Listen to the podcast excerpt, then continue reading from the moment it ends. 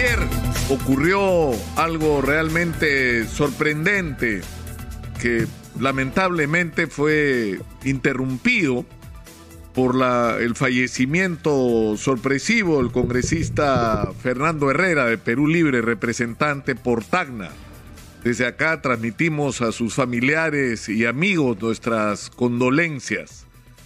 Y de alguna manera el fallecimiento del congresista nos tiene que hacer recordar lo que estamos viviendo. El congresista tuvo COVID semanas atrás.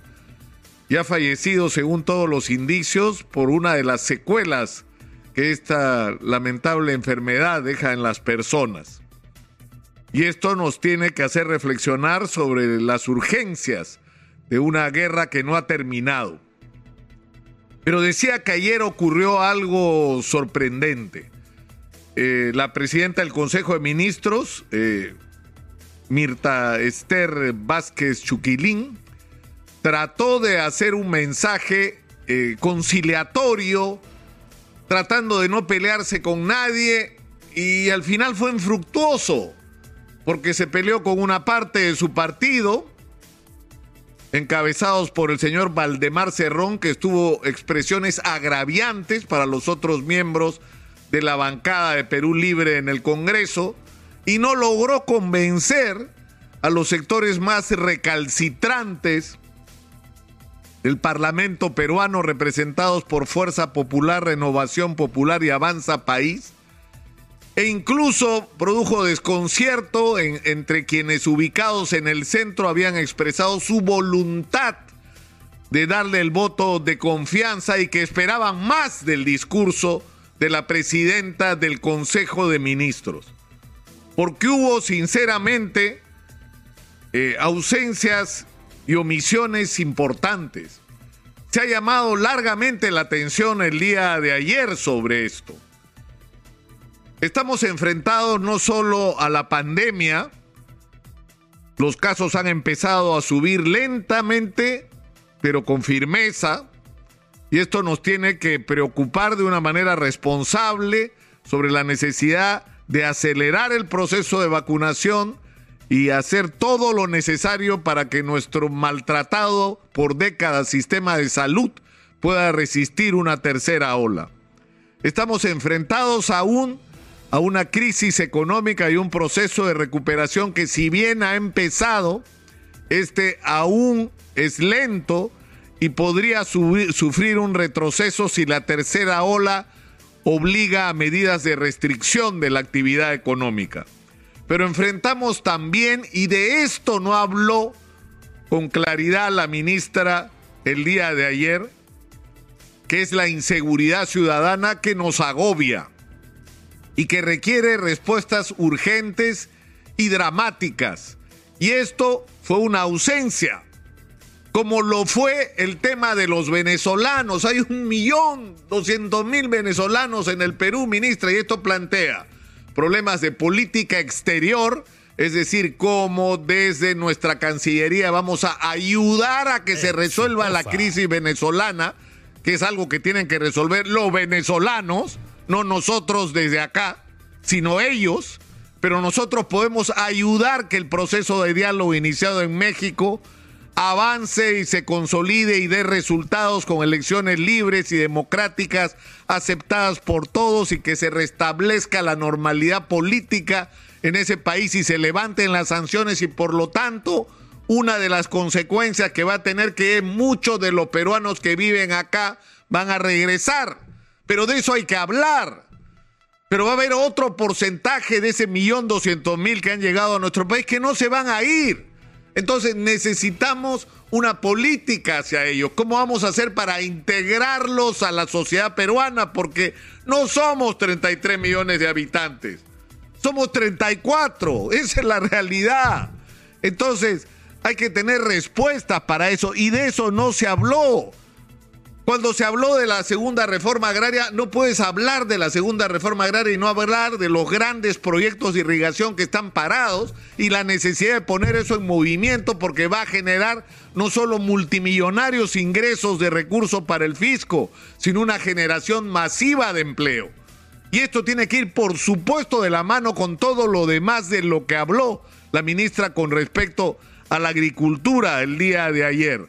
Pero hay otros temas, y esto fue sorprendente, como el de la renegociación del contrato del gas de camisea, donde prácticamente hubo una omisión. Y sin embargo, a la misma hora el presidente Embagua estaba hablando de expropiación o de nacionalización, porque usó las dos expresiones que son bastante distintas. Pero no, no, lo que resulta increíble es no hablar de algo que resulta trascendente en este momento porque afecta nuestras vidas. Es decir, afecta la vida de todos los ciudadanos. Porque el precio del gas no afecta solo a los mal pobres, afecta también a la clase media que está golpeada, afecta el precio del transporte para aquellos que usan el gas para, para movilizarse y sobre todo para el transporte de pasajeros ¿no? a pequeña escala. Entonces, esto es un tema que había que poner sobre la mesa, lo cual no significa, ministra Vázquez, que hay que estar de acuerdo. Hay que saber también ordenar los temas de discusión.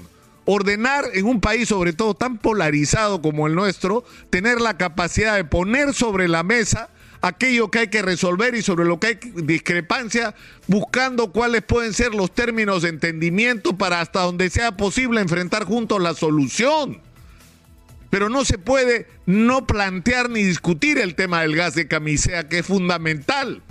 Y lo mismo ocurre como en el tema de la constitución. No podemos hacer así, no, no existe el tema de la constitución, por supuesto que existe el tema de la constitución. Hay montones de gente recogiendo firmas por una asamblea constituyente, ¿no? Que cambie la constitución actual y de gente recogiendo firmas para que no haya asamblea constituyente. Y eso ha sido parte del debate nacional las últimas semanas y el origen de muchas desconfianzas. Entonces, eso hay que ponerlo sobre la mesa. Hay que abrir esa discusión.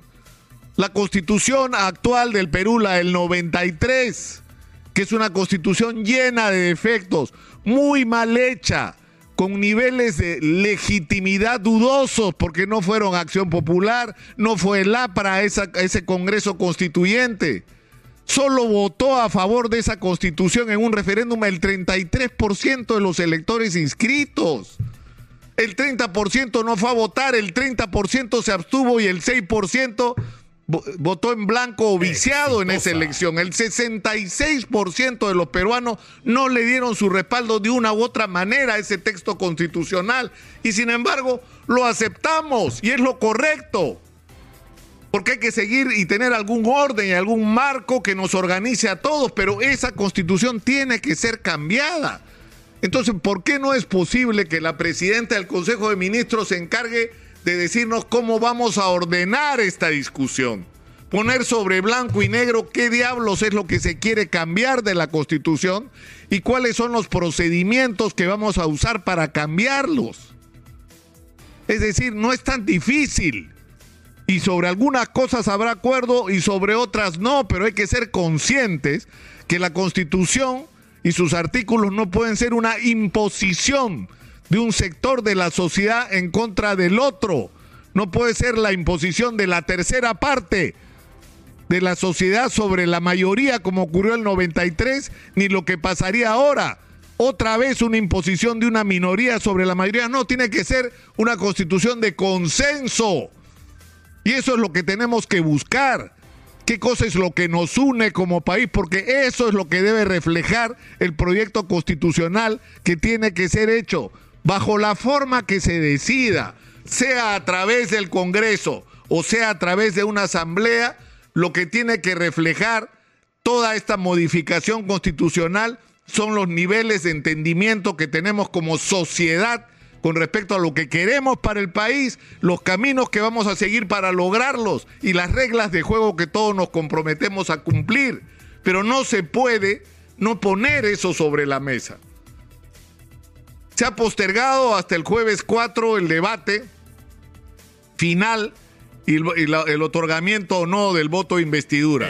Yo creo que estos días son importantes porque tienen que permitir que la presidenta del Consejo de Ministros reciba los mensajes de crítica que ha recibido, no solo dentro, sino fuera del Parlamento, recoja toda eh, eh, esta, este, este debate y esta controversia que se ha generado y nos dé como conclusión porque en eso debería terminar esta sesión protocolar del Congreso en un mensaje final de la presidenta del, Congreso, o la presidenta, perdón, eh, eh, del Consejo de Ministros, las respuestas a las interrogantes que estamos todos esperando.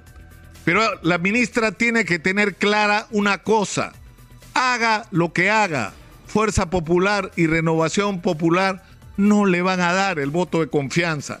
Y lo que tiene que buscar es hacer propuestas políticas que permitan tender puentes con aquellos con los que sí es posible tender esos puentes y crear un clima de gobernabilidad que garantice además una nueva mayoría dentro del Congreso, donde los partidos de centro como Acción Popular, que tendría que volver a ser efectivamente un partido de centro, Alianza para el Progreso y Podemos Perú, pueden cumplir un rol clave y determinante ese mensaje lo tiene que recibir la presidenta del Consejo de Ministros. Ojalá que sea así.